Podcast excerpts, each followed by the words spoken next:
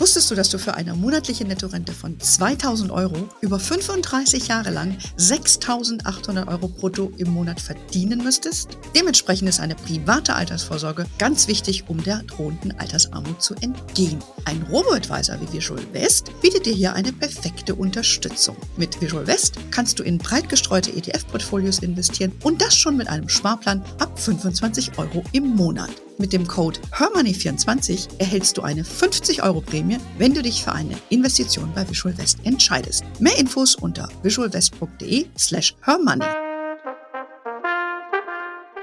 Ja, das ist ganz oft so, dass wir von unseren Eltern ganz unbewusst Glaubenssätze oder auch Handlungsweisen übernehmen. Das dauert einfach eine Weile, weil diese Glaubenssätze haben ja auch eine ganze Weile gebraucht, um sich in unserem Unterbewusstsein zu verankern. Und die sind erlernt und deswegen alles, was erlernt ist, das können wir auch wieder verlernen oder wir können umlernen.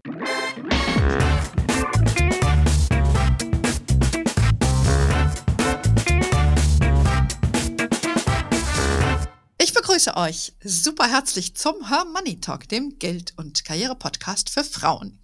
Oftmals stehen wir uns selbst im Weg, vor allem wenn es um das Geldanlegen geht. Unser sogenanntes Money Mindset ist nämlich sehr prägend und kann uns hindern, gute Entscheidungen zu treffen. Deshalb sprechen wir heute über unser Mindset, welche Glaubenssätze wir verinnerlicht haben und wie wir sie für uns auflösen können, damit wir gute finanzielle Entscheidungen treffen. Darüber spreche ich mit meiner Gesprächspartnerin Carmen Stephan. Carmen, du bist ja schon seit über 20 Jahren in der Finanzbranche tätig, viele Jahre äh, unter anderem als Fondsmanagerin und natürlich Bankerin. Und heute bist du Finanzberaterin in Frankfurt und berätst primär Frauen. Äh, für meine treuen Podcast-Hörerinnen ist das natürlich nichts. Bist du nicht die Neue, sondern du warst schon ein paar Mal da. Von daher, welcome back im Podcast, liebe Carmen. Vielen Dank, liebe Anne. Ich freue mich sehr über die Einladung und freue mich, dass ich heute wieder dabei sein darf. Sehr schön. Bevor wir gleich einsteigen ins Thema, ein kleiner privater Hinweis von mir, wer gerne meinen Podcast hört, wir freuen uns auch immer über Bewertungen oder wenn ihr unseren Podcast auf den gängigen Plattformen abonniert und wenn ihr uns ein paar Sternchen gibt, bevorzugsweise fünf, dann freuen wir uns natürlich alle sehr. So, Carmen, jetzt zu dir. Wie sieht's eigentlich aus mit deinem Money Mindset? Wenn wir schon beim Thema sind, fangen wir doch mal gleich bei dir an. Gehen wir doch mal gleich ans Eingemachte. Genau. Skip also the mein. Money, Dein Money genau. Mindset, genau. Das war, das hat sich auch entwickelt mit der Zeit. Das hm. hat sich vom nicht so guten Money Mindset ins gute, ins konstruktive Money Mindset Echt? entwickelt. Also ja, ich hatte tatsächlich auch einige negative Glaubenssätze über Geld und ähm, oder überhaupt über Finanzen, über Geldanlage. Und das äh, musste ich mir erstmal bewusst machen. Mhm. Und das hat dazu geführt, dass ich am, am Anfang meines Berufslebens äh, überhaupt gar nichts sparen konnte. Also ich habe mein Geld immer gleich wieder ausgegeben. Also alles, was ich äh, verdient habe, das war am Monatsende wieder weg. Mhm. Sparen, das war eigentlich gar nicht so mein Ding. Oh. Und das kam unter anderem daher, dass war meine, in meiner Familie so ein Spruch äh, immer viel spare in der Zeit, dann hast du in der Not. Kenne ich auch. Kennst du auch? Ja, genau. Von meiner Oma. Und ja, das ist ein Spruch, den hat mein Vater immer gesagt. Und äh, mein Onkel, das war so ein Lebemann, der hat immer gesagt, spare in der Zeit, äh, in der Not, dann hast du Zeit.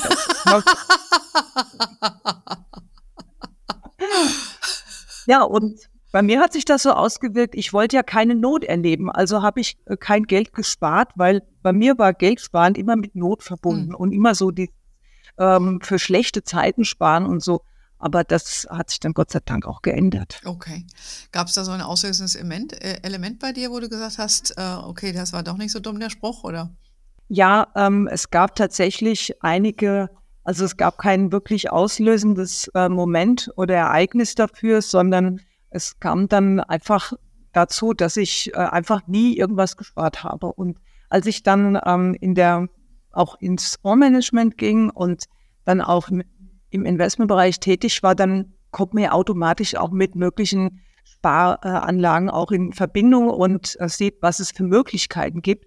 Und da habe ich mir dann einfach mal klar gemacht, was ver verliere ich einfach, was verliere ich, wenn ich nicht spare. Mhm was entgeht mir, ja. Und da habe ich dann mal angefangen, mir wirklich mal Gedanken zu machen Und nicht immer nur zu denken, es geht beim Geld immer um Zahlen, Daten, Fakten. Das stimmt ja gar nicht. Geld ist ja viel, viel mehr ein emotionales Thema. Und ähm, es geht nicht nur darum, wie viel Rendite wir machen, in welche Fonds wir kaufen oder welche sonstigen Anlagen wir machen, sondern erstmal viel wichtiger ist, sich einfach mal klar zu machen, was denke ich denn über Geld und was habe ich denn in meiner Familie auch über Geld gedacht. Mhm, genau. In den meisten Familien wird nämlich nicht über Geld gesprochen. So auch in meiner Familie. Da galt unter anderem auch der Satz, über Geld spricht man mhm. nicht, Geld hat man. Mhm. Wir hatten zwar kein Geld, aber wir haben auch nicht drüber gesprochen. Aber das war so eine Sache, so, also über Geld spricht man ah. nicht. Das ist schon fast anrüchig. Ja, ja. Und deshalb sprechen wir ja heute mal darüber. Ähm, wir hören das ja auch öfter.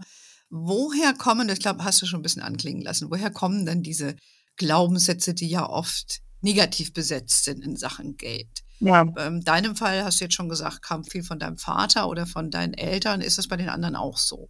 Ja, das ist ganz oft so, dass wir von unseren Eltern ganz unbewusst Glaubenssätze oder auch Handlungsweisen übernehmen und ich möchte jetzt aber zunächst mal sagen, dass äh, die Eltern das ja meistens gar nicht aus böser Absicht tun, sondern die meisten Eltern wollen ihre Kinder vielleicht vor etwas bewahren, mhm. vielleicht vor Risiken oder Schäden oder sich nur dem Geld hinzugeben oder was auch immer. Also Glaubenssätze sind, äh, werden vermittelt, um auch ähm, Kinder auch ein Stück weit ins Leben zu begleiten und äh, denen auch einen gewissen Schutz mitzugeben, weil ähm, es ist, das läuft ja ganz oft sehr unbewusst und Kinder lernen nicht dadurch, dass, äh, den, dass die Eltern ihnen etwas sagen, sondern was die Eltern vorleben. Mhm. Und auch oft der Umgang mit Geld vorgelebt. Ähm, das, was die Eltern machen, das machen die Kinder dann oft auch genauso. Oder sie machen genau das Gegenteil, wenn sie erwachsen sind. Mhm. Also wenn jemand in einer sehr sparsamen Familie aufgewachsen ist, dann wird er meistens selbst auch sehr sparsam sein. Oder er macht genau das Gegenteil, weil ihm diese Sparsamkeit mhm. total auf den Nerv ging und einfach das ganze Geld raushaut. Mhm. Das ist auch so ein Fall. Das habe ich dann am Anfang gemacht. Genau, jetzt kannst du das. Ja, aber ich glaube, was du da beschreibst, ist, ich kann das in mir auch so ein bisschen wiederfinden. Man macht dann so die Dinge, die am Zuhause irgendwie abgegangen sind oder untersagt wurden. Und wenn du dann kannst, dann lässt es irgendwie krachen. Aber ich habe so meine persönliche Erfahrung ist, dass irgendwann mal kommst du doch da zurück äh, und denkst dir, so dumm war das vielleicht gar nicht, dass man da gewisse Dinge behutsam angegangen ist. Also ja. ähm, im Laufe meines etwas längeren Lebens. Ich glaube, wenn man dann irgendwie das dann darf, dann ist der Reiz so ein bisschen weg. Das stimmt, genau. Irgendwann hat man alles gehabt oder gesehen oder brauchst du nicht mehr unbedingt noch die fünfte Hand haben. Das, genau, musst du nicht mehr beweisen. Ne? Ja, aber ich glaube, es ist ganz wichtig. Ne? Es wird, wir werden ja geprägt durch unsere, primär die Eltern oder mit den Personen, die wir aufgewachsen sind. Es sind ja auch nicht immer Eltern, äh, Menschen, die uns da geprägt haben und die Erfahrungen, die wir dann in, in der Vergangenheit gemacht haben. Und äh, ich finde auch gut, was du gerade gesagt hast, das soll ähm, auch von vielen Erziehungsberechtigten, ist es ja auch gemacht, um uns zu schützen. Ja, und damit wir eben auch ein bisschen bedächtiger durch unser Leben gehen, auch wenn das vielleicht als Kind vielleicht langweilig ist, aber die Erwachsenen haben da doch ein bisschen mehr Lebenserfahrung. Das heißt, vielleicht sind manche Glaubenssätze vielleicht doch richtig. Ja, durchaus. Ja. Es gibt uns Glaubenssätze, die sinnvoll sind. Genau. Jetzt gibt es aber auch welche, ähm, die, da kommen wir gleich zu, wir haben ein paar Beispiele mitgebracht, die jetzt nicht so gut sind. Ähm, wie kann man denn jetzt so einen Glaubenssatz, ich finde das immer sehr schwierig, wir machen das ja auch im Coaching immer, da warst du ja auch dabei, da haben wir ja auch darüber gesprochen, deshalb haben wir gesagt, machen wir heute auch nochmal den Podcast. Wie kann man jetzt so einen Glaubenssatz, der heißt, keine Ahnung, Geld verdirbt den Charakter, wie, wie kann man jetzt sowas überhaupt ändern, wenn das so tief in uns verwurzelt ist? Also erstmal ist es wichtig, dass man sich seine Glaubenssätze mal bewusst macht. Denn den meisten Leuten ist gar nicht bewusst, was sie über Geld denken sondern ähm, man denkt ja auch nicht den ganzen Tag darüber nach, was man über Geld denkt, sondern das sind ja überwiegend unbewusste Abläufe und ähm, unbewusste Verhaltensmuster, die sich eingespielt haben. Und unbewusst heißt, du bist nicht dauernd dabei, das zu reflektieren, sondern es kommt eine Situation, wo du dann auf einmal merkst, hoppla, ähm, hier ist vielleicht irgendwie mein Verhältnis zu Geld nicht ganz in Ordnung. Das kann eine Gehaltsverhandlung sein, das kann auch sein, dass du es, so wie ich zum Beispiel, es nicht schaffst zu sparen. Oder es kann ähm, irgendein Streit in der Familie, oftmals wird ja auch um das Erbe mhm. gestritten, dass dann eben so, solche ähm, Ereignisse auftreten, wo dir bewusst wird, mhm. hier ist irgendwas schwierig. Und deswegen ist es interessant, sich diese Glaubenssätze zunächst einmal bewusst zu machen. Okay. Und das mache ich tatsächlich mit meinen Klienten, ähm, die mit der Absicht hierher kommen, ihr Verhältnis zu Geld zu verbessern oder überhaupt das mal anzuschauen und dass man sich erstmal die Glaubenssätze bewusst macht. Okay. Und dann kann man die auch tatsächlich auch verändern. Nur es gibt keine Patentlösung dafür. Ich mache das immer recht individuell. Und ähm, so ein Prozess von Glaubenssatzveränderung, der dauert auch mitunter durchaus eine ganze Zeit. Also da mhm. ist ein bisschen Ausdauer, vielleicht ein bisschen Disziplin gefragt, aber ähm, es kann sich durchaus verändern. Mhm. Ich glaube, diese, es gibt ja auch diesen Spruch, ne, äh, Selbsterkenntnis ist der erste Weg zur, Weg zur Besserung. Ich, ich glaube, das ist sehr fest, was du da sagst. Wenn man sich mal hinsetzt, mal Gedanken macht, vielleicht einfach mal aufschreibt und dann mal sich ein bisschen Zeit trimmt, darüber nachzudenken, weil du kannst ja nicht sofort sagen, ab morgen mache ich es anders. Ja, das stimmt, das geht nicht. Das dauert einfach eine Weile, weil diese Glaubenssätze haben ja auch eine ganze Weile gebraucht, um sich in unserem Unterbewusstsein zu verankern. Mhm. Und die sind erlernt und deswegen alles, was erlernt ist, das können wir auch wieder verlernen mhm. oder wir können umlernen. Mhm. Und welche Mittel äh, empfiehlst du da deinen, deinen Klienten, wie man das machen kann? Neben dem Aufschreiben, bewusst machen, ist ja der erste Schritt. Also wenn man sie aufgeschrieben hat, kann man sich mal eine ganze Liste machen an Überzeugungen und an Glaubenssätzen, die, das braucht aber schon ein bisschen Reflexion. Also das dauert auch eine Weile, bis man sich mal ähm, sich das mal bewusst gemacht hat, zumal es sind ja nicht immer Sprichwörter wie Geld verdirbt den Charakter oder so, mhm. sondern wenn man solche Glaubenssätze dann identifiziert hat, dann daraus mal genau das Gegenteil aufschreiben. Also was ist das Gegenteil von dem Glaubenssatz, ähm, den ich jetzt hier identifiziert habe? Was kann ich denn, wie kann ich den ins Gegenteil umkehren? Ja, also zum Beispiel ähm, Geld verdirbt den Charakter. Also ich würde immer sagen, Geld macht einen sowieso schon schlechten Charakter sichtbar. Okay. Oder wenn man, jemand sagt, Geld verdirbt den Charakter, da würde ich sagen, kein Geld verdirbt erst recht den Charakter. Hm. Ja. Aber dass man sich einfach bewusst macht, was hat man für Glaubenssätze und die dann auch ins Gegenteil verkehrt, umdreht sozusagen. Und dann ist es im nächsten Schritt wichtig, dass wir in die Umsetzung kommen. Also, dass wir schauen, wie komme ich denn in eine neue Realität? Das heißt, ich muss Beweise finden dafür, dass der neue Glaubenssatz stimmt. Zum Beispiel, mhm. wenn wir jetzt mal auf die Reichen schauen. Also mhm. die Reichen sind irgendwie so und so, sind ähm, charakterlich äh, schwierig, sage ich jetzt mal ganz vorsichtig. Oder reiche Menschen beuten Arme aus oder der Reichtum von einigen Leuten beruht nur auf der Ausbeuterei von armen Menschen. Mhm. Da könnte man sich zum Beispiel bewusst machen, was wohlhabende und reiche Menschen an Philanthropie tun, an Spenden oder an Unterstützung für soziale Projekte. Mhm. Da gibt es eine ganze Menge und ganz viele wohlhabende Menschen ähm, haben Stiftungen und unterstützen damit ähm, soziale Projekte. Also ja, das könnte man sich einfach mal dann bewusst machen. Und dafür gibt es jede Menge Beweise, damit dieser Glaubenssatz umgekehrt werden kann. Mhm. Okay, interessant. Also dann Beweise sammeln, dass das, was wir sagen, nicht wahr ist, beziehungsweise der positive formulierte Satz ist, ist wahr. Und ich meine, äh, hast du noch ein anderes Mittel, wo du sagst, jetzt Beweis finden? Also Beweise finden ist ein sehr wirksames Mittel. Ähm, dann auch, was ich auch gerne mache, was ich empfehle, sind zum Beispiel Vision Boards machen. Mhm. Also Vision Boards, ähm, das ist immer ganz schön, so dass du immer sehen kannst, wie soll denn dein optimales Leben aussehen. Dabei ist es wichtig, dass dann auf diesem Vision Board genau das, dass du dich selbst dort siehst, ähm, wie das Ganze dann später mal aussehen soll und dass du das vor allem auch fühlst. Mhm. Ja, das reicht, das immer nur zu sehen und in der Zukunft zu leben, sondern Du musst es schaffen, deinen Wohlstand oder dein Reichtum jetzt im Moment schon zu fühlen. Also das Fühlen geht sozusagen voraus. Mhm. Und ähm, der amerikanische Autor Joe Dispenza, der hat dazu einiges geschrieben. Das heißt also Realitäten neu erschaffen, mhm. indem man die Realität, die später sein soll in der Zukunft, dass man die in der Gegenwart fühlt. Das ist natürlich eine anspruchsvolle Geschichte, weil wenn ich nicht viel Geld habe und ich soll mich reich fühlen, ja. Das ist erstmal eine Herausforderung. Aber ich sage, ich behaupte, auch Menschen, die sozusagen sich selbst als arm bezeichnen oder nicht so viel Geld haben, ähm, dann kann man immer noch dafür dankbar sein, dass das, was man jetzt hat, ähm, in Ordnung ist. Also sich für diese Dinge im Leben bedanken und das mal in einer Art Dankbarkeitstagebuch notieren, mhm. was gut ist im Eigenleben. Mhm. Weil das ist eine Methode, diese aktive Dankbarkeit zu praktizieren. Damit äh, sagst du quasi dem Leben, dass das, was jetzt gerade ist, auch gut ist. Auch wenn vielleicht, wenn man jemand vielleicht Schulden hat oder es sieht gerade aussichtslos aus, trotzdem etwas finden, was jetzt gerade im Moment gut ist. Mhm. Also so kleine Schritte dann auch gehen, ne? Ja. Esoterisch ähm, ist es vielleicht für die ein oder andere, aber es funktioniert. Mhm.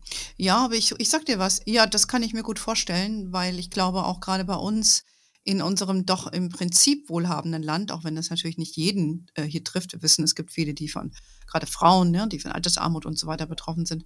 Aber dass man sich einfach mal ein paar Dinge klar macht. Also ich sage das immer sehr häufig. Ich denke, äh, ich bedanke mich einfach auch dafür, dass ich zum Beispiel jeden Tag duschen kann, dass ich sauberes Wasser ja. und saubere Luft habe. Und ich kann als genau. Frau alleine aus dem Haus gehen. Ich werde nicht behelligt. Ja. ja.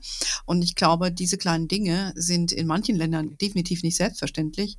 Und wenn man sich einfach da mal drauf bezieht, dann kann man ganz basic schon mal eine Kraft schöpfen, die, und das einem erstmal klar zu machen, dass das auch nicht selbstverständlich ist, bevor man dann irgendwie dazu kommt, um, um größere, größere, größer zu denken und das ja. auch mit mehr äh, anderen Visionen zu füllen, die man dann hat. Also ich mache das wirklich, es ist kein Scherz. Also ja. ich mache mir das oft bewusst. Ja, ich, ich putze mir morgens die Zähne, gucke aus meinem Fenster und freue mich erstmal, dass ich so einen schönen Garten habe, dass ich in Ruhe lebe. Ja, also das ist nicht selbstverständlich. Ja? Frag mal Leute, die vom Krieg geflohen sind, wie es denen geht. Ja, hm.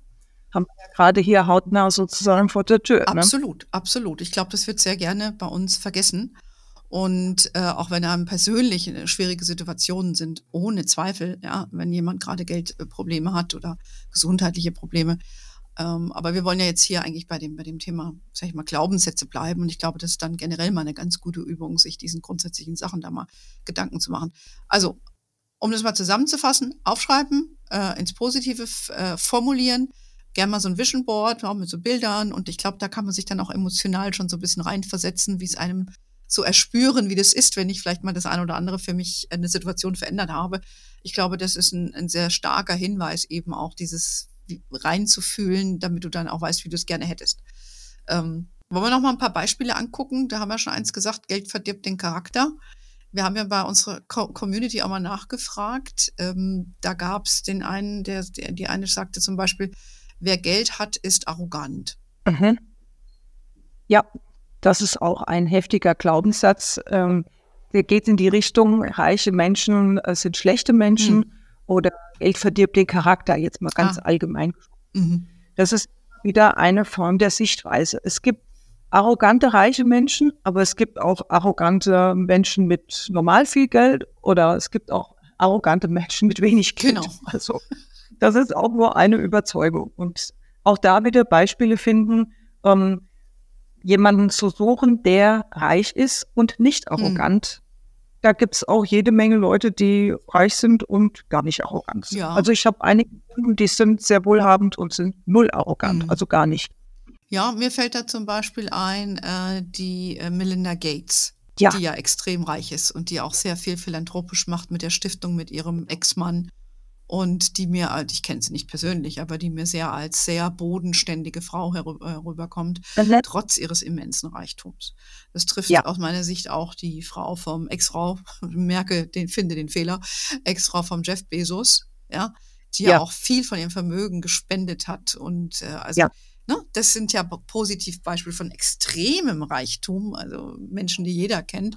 Von da, also ich habe jetzt schon zwei Beweise gefunden für diejenigen von euch, die die Frage gestellt hat. Ich hoffe, die Antwort genügt euch. Ja, in Amerika äh, geht man auch mit dem Thema etwas anders um als bei uns. Also hier verbergen die reichen Menschen dann doch eher ihren Wohlstand und mhm. leben ist unentdeckt, äh, weil sie Angst haben vor Sozialneid. Das und das ist hier auch das Thema als in den USA, ja. glaube ich schon. Ja, ja, absolut. Und auch die Reichen, die Gutes tun, wollen auch öffentlich oft gar nicht dazu in Erscheinung treten. Das kommt auch noch ja. dazu. Ne? Also da musst du schon genau hingucken, wer hinter welchen Stiftungen da teilweise steckt.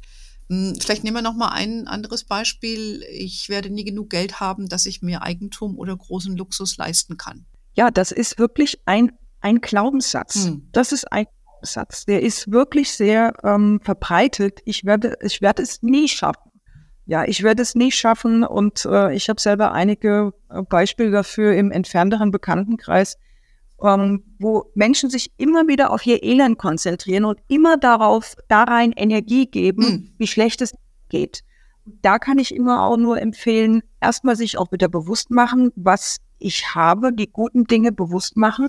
Und wenn ich das möchte, ich meine, es gibt immer Möglichkeiten, ähm, Geld hinzuzuverdienen.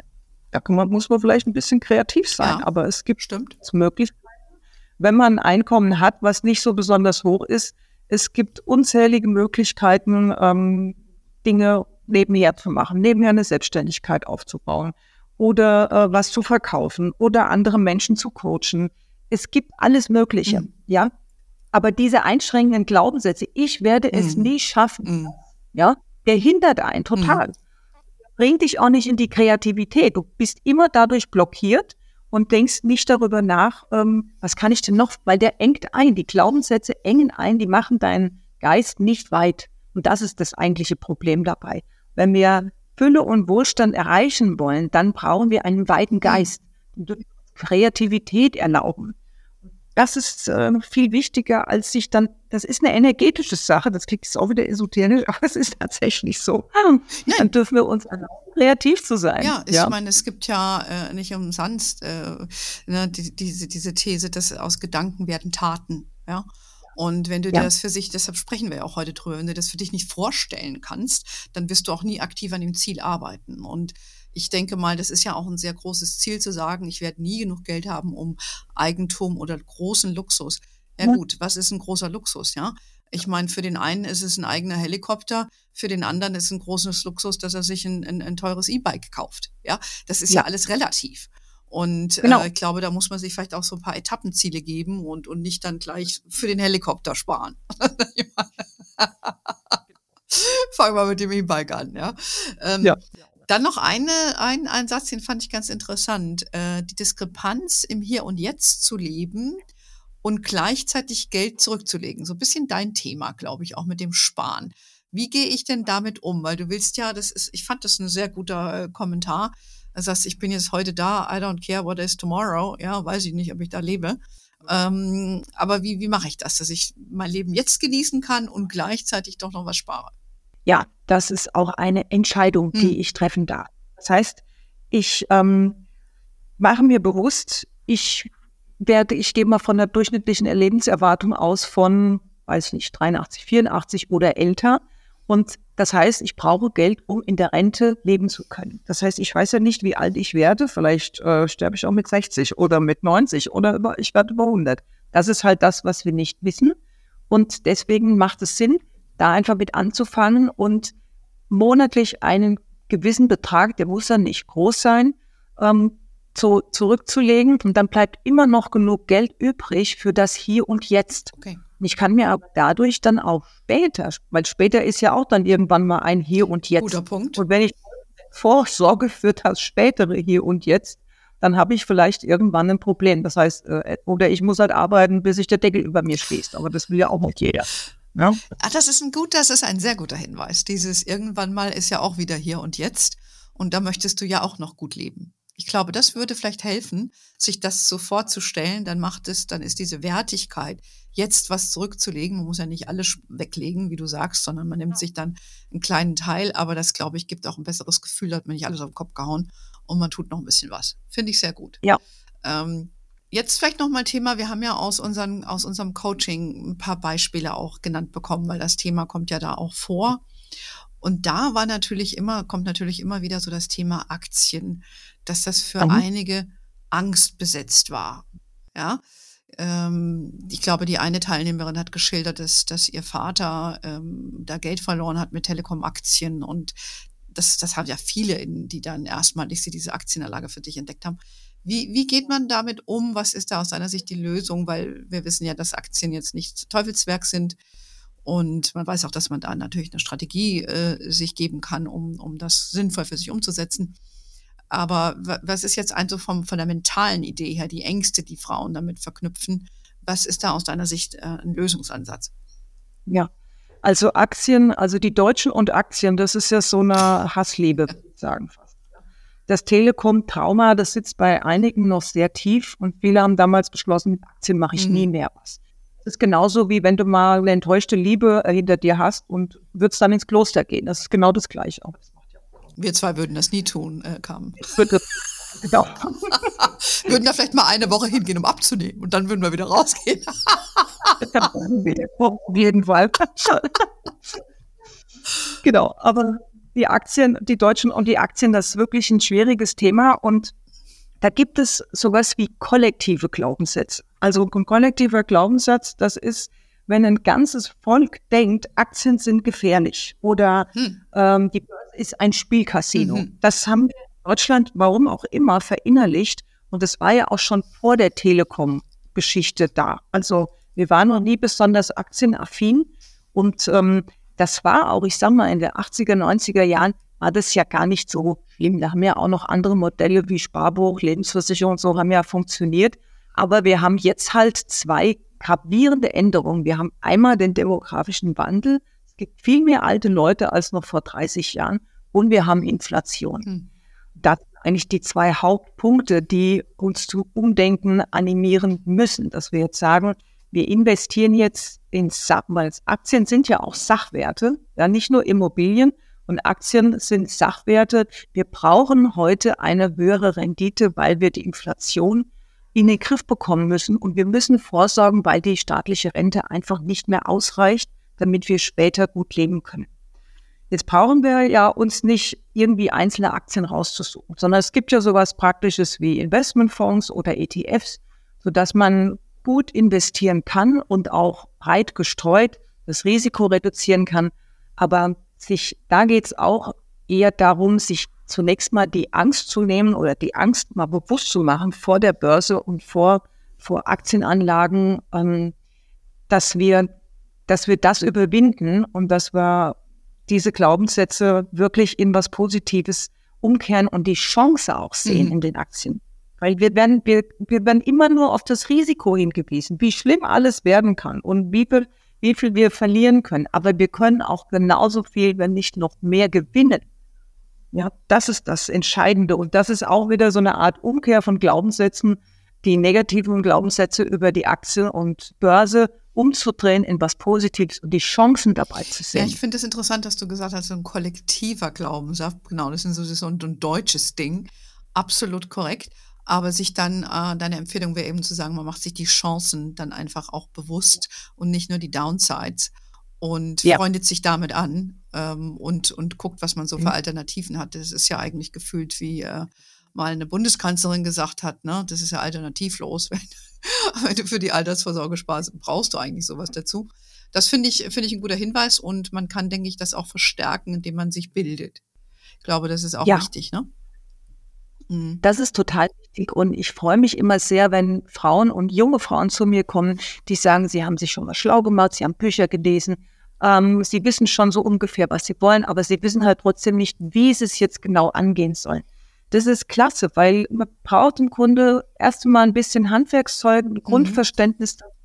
Und wir hatten das früher nicht. Mhm. Also wir haben früher, als ich äh, in die Schule gegangen bin, da wurde noch nichts, da gab es ja noch gar kein Internet. Ja. ja, genau. Das war ja noch vor dem Fax.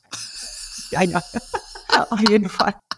Und Wissen alleine reicht auch nicht, sondern ähm, da gehört eben auch noch die innere Haltung dazu, die Glaubenssätze, mhm. das anzuschauen. Mhm. Denn das Wissen allein bringt dich noch nicht weiter. Mhm. mhm.